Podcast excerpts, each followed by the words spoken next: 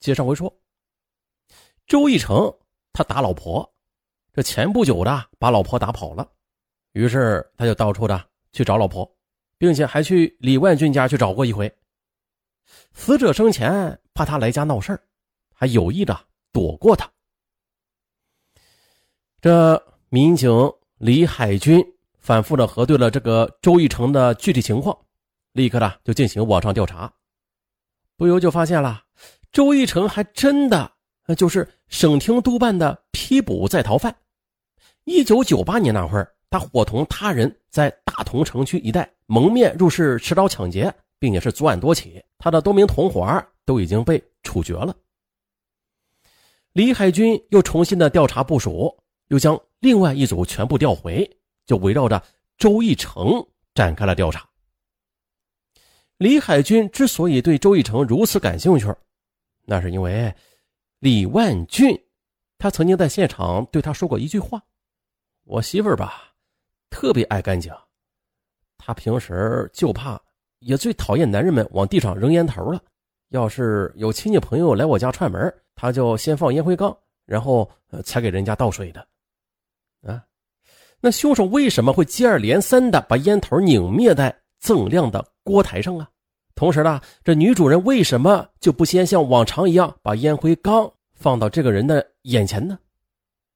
看来啊，女主人与凶手之间一定是存在什么别扭关系的，可以说啊，是他一个并不乐意招呼，但是又招惹不起的不速之客。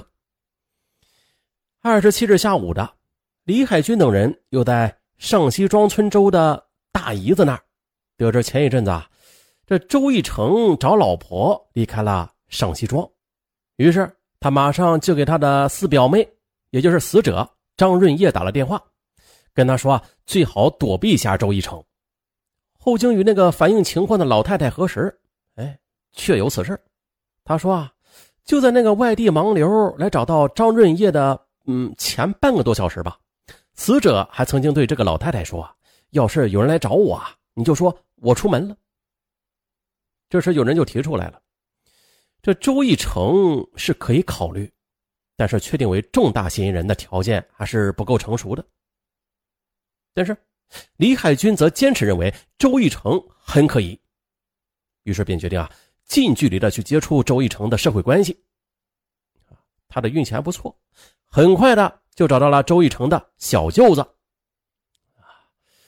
去过大同矿区的人们都知道，在这里边找人，那可真是所谓的大海捞针了。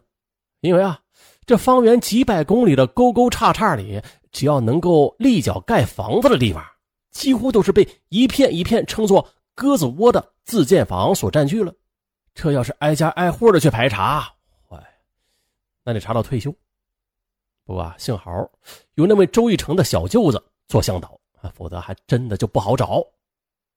这不，很快的就找到了周一成的老婆。看到刑警们时，一脸的诧异。正要问话呢，就发现他身后还有四五个拿着手枪的年轻人，已经冲入这东西两屋了。这时，这领头的刑警就说了：“我们是老乡啊，你不要怕，有些事啊还得你配合着呢。你是周一成的媳妇儿吧？”啊，对的，我家男人怎么了？他又犯啥事了呀？哦，那你说他犯什么事了？你还不知道吗？这民警反手为攻，呃，周期不语。这警方又追问了一句：“知道你四表妹被人杀了吗？”话毕了，这位中年妇女脸色腾的就变得惨白，她突然转过头去，双手捂脸。顾自的就抽泣起来。这还没完，只见周七边哭便从这堂屋找出一把带刀鞘的匕首，交给了警方。他说：“这就是他的匕首，我怀疑的，这就是他作案时用的。”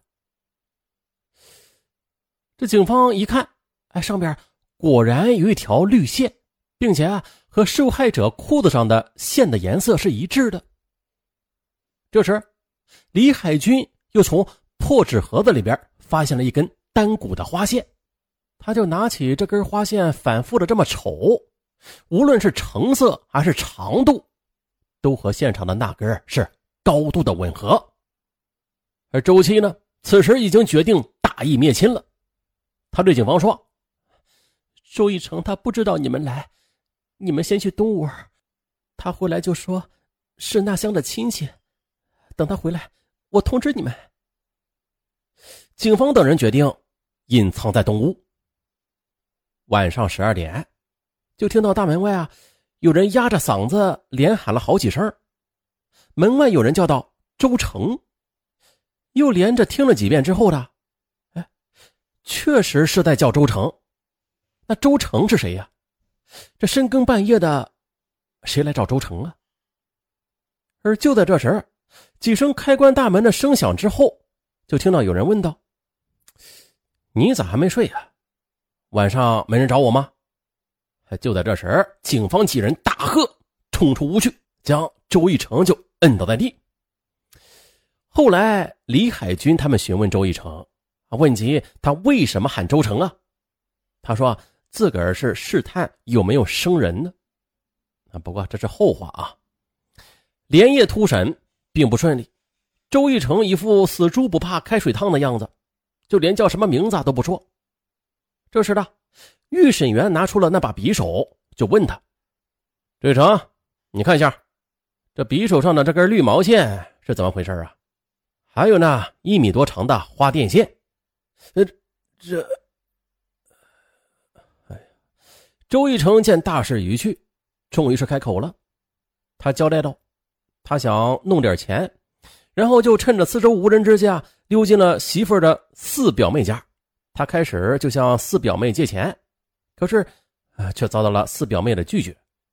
于是他便抽出匕首来威胁。”这四表妹无奈说出一些放钱的地方，最终呢，他得到了一千一百元的现金，便毫不犹豫的当场将四表妹给掐死了。末了还特意的用匕首朝着四表妹的裆部刺了一刀，目的呢，确实就是想转移警方的侦查视线。警方发现周玉成在交代中那种超乎寻常的镇静和坦然，看得出来。他绝对是不止干了这么一次的。在之后的数十次的审讯中，警方是受尽了周一成的戏弄。他一会儿说要揭发他人的重大犯罪，争取立功赎罪；一会儿又说还有余罪要交代呢。反正是每当提审的时候，他却又提出条件，说这揭发前一定要带着他出去看一眼父母，还有女儿什么的，一次次的讨价还价。还成了他故意戏弄办案人员的把戏。鉴于此，这案件不得不进入啊诉讼程序。周一成在看守所里经常是大吵大闹。春节这天呢，他趁着一个新来的不注意，突然的就用戴着手铐的双臂扼住了人家的脖颈。啊，不过万幸的被迅速赶来的民警给制服了，就差那么一点点那个新来的已经在翻白眼了。若不是抢救及时，这个人呐就没命了。见周一成闹成这个样子，警方决定啊，使用另一种方法来试试。这一次，看守所又一次调整了监视，这监视被调进来两个特意安排过来的在押人员。很快的，这两人便和周一成的关系就很热乎起来了。当周一成被抓的。第一百天的时候，他突然的把其他在押人员从放风室里撵到监室，与一个叫做梅霸的在押人员就单独的耳语。梅霸听罢，面带惊色，愣愣的问了一句：“你不是兄弟，你你这是什么意思呀？”周一成反而笑着说：“嘿，你紧张什么呀？”我眼看是活不了几天了，我不能白白就把这事带走了。啊，我看你小子对我不薄，我给你个立功的机会嘛。你咋连这点都不懂啊？随后，梅爸便向所长冯峥嵘报告了他的重大情况。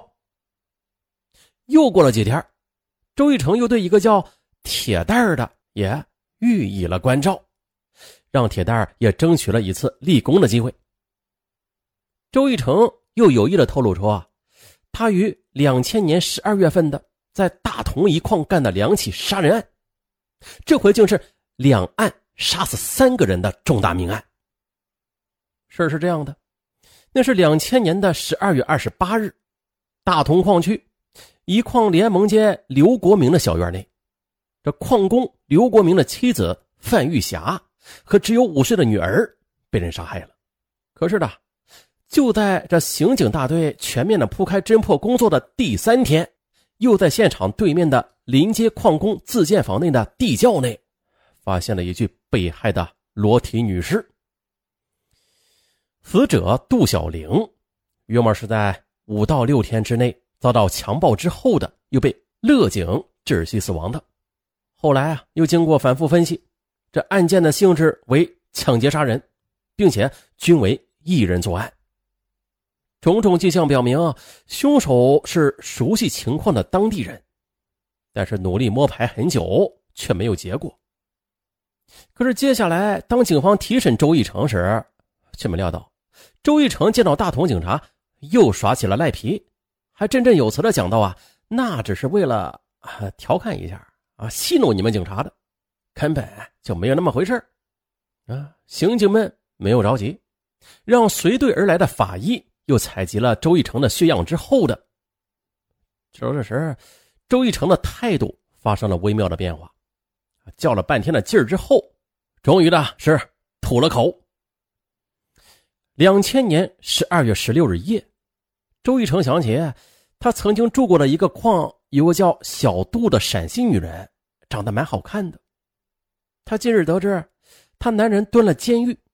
这小杜啊，靠当饭店的服务员和偶尔接客为生。他便钻进了小杜的房间，掐住了小杜的脖子，就奸污了小杜。之后他就问：“你家附近谁最有钱的？”小杜并不知道这周义成问此话的本意是什么，他就顺口的说了一句：“说对面的刘国明昨天才开了工资。”之后，周义成就用小杜的背心将其从后背绑住，绑住之后呢，又跳墙出去，扶在一角，仔细的观察了一阵这刘国明宅内的动静。啊，突然的一想，今天没带匕首啊，带着。今天抢了刘国明的话，那小杜岂不就成了知情人吗？于是周一成就返回了小杜家，去杀死了他。就这样，这位被人贩子拐卖到这儿的苦命女子就一命呜呼了。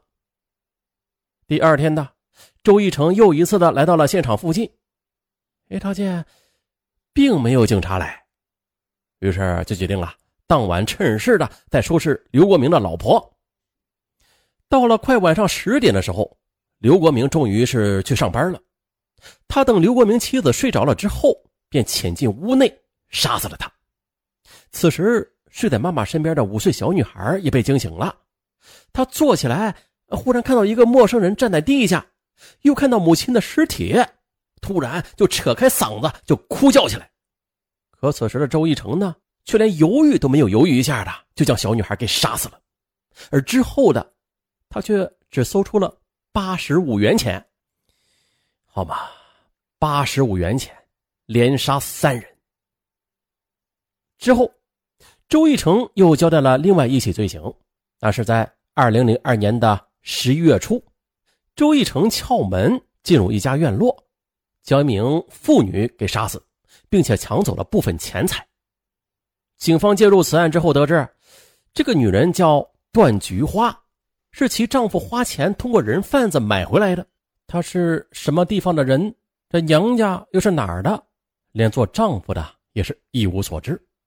就这样，风声过了之后，周义成为了还赌债，又将他妻子的四表妹也给杀死了。啊，他的父亲是大同的铁路工人，他本分老实，又宠爱娇惯周义成。但是呢，周义成多次犯罪，又多次被抓，嗯，也是把老父亲对他的最后一丝希望彻底的是化成了泡影。他出狱之后呢，也是更加的变本加厉了，最后呢，居然将屠刀对准那些身处弱势的妇女和儿童。当询问他的审讯人员问他还有什么要补充的时候，他只说了一句：“我，我不该杀那个小女娃娃的。